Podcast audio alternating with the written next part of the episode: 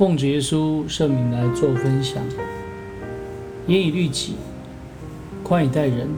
其实这是人家对于啊一件事情的做法的一个标准。但是人通常是对人严格，对待自己是宽厚的。因此，主耶稣叫我们要先检讨自己，去掉自己的缺点，也就是先去掉你眼中的梁木，才能够移掉你弟兄眼中的刺，所以才有资格去啊论断，所以才有资格能够纠正人的错误。那这种论断是帮助人得益处的。但是如果一个人将论断在还没有检讨自己之前，就视之为非常重要的事情，没有这么做他就受不了，那他将会非常的烦躁，甚至会啊度日如年。但是如果能够在论断的事情上面去掉自己的缺点之后，而用平稳的心来看待的时候，那么我们就不会进入一种啊错误的一个过程。保罗在面对哥林多教会的时候这样说道：“我被你们论断，或被别人论断。”我都以为极小的事情。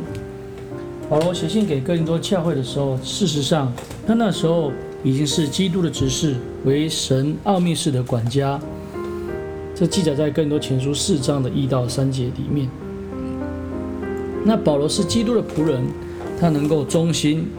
他能够把别人的论断当成是极小的事情，因为那个时候他正在为主做工，所以。在有些事上，可能有一些人有其他的看法，但是他把这些论断当成是极小的事情。那人生短暂，我们一一生当中所接触的人非常的多，我们人活在团体里面，有人的地方必定会有一些谈论，所以在谈论的过程当中，难免会有一些论断。但是若将啊别人或自己对一件事情的论断看为重大，那将会非常的烦躁，甚至会度日如年。如果能够视之坦然，哦，将论断当成是一个极小的事情，就如同保罗一样，那么我们就能够平安的度日。而保罗接着就说了：“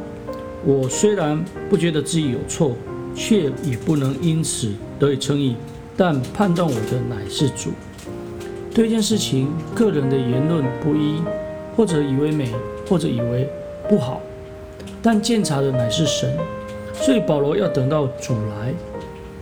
照出暗中的隐情，显明人心的意念。也就是说，当你能够去掉自己的缺点，也就是说，当你能够尽力的来忠心做事的时候，那么你就不会把别人对你的论断当成是一个极大的事情，反而你会去思考为什么人家对我这么讲，反而你会去思考我要如何来做调整。并且也不会让自己陷入到一个框架，没有办法走出去。所以聪明的人会把论断的事当成是一个极小的事情，能够轻松的面对，能够快乐的来去体会。所以在传道书的七章二十一节以及二十二节里面来说到，人所说的一切话，你不要放在心上，恐怕听见你的仆人咒诅你，因为你心里知道自己也曾。屡次咒诅别人，也就是说，我们今天不被外在的言语来影响。有的时候，当我们听见别人论断我们的时候，我们就会很想要去攻击回去。如果我们能够啊、像保罗一样，都视之为极小的事情，我们先把神的国、神的义来做追求，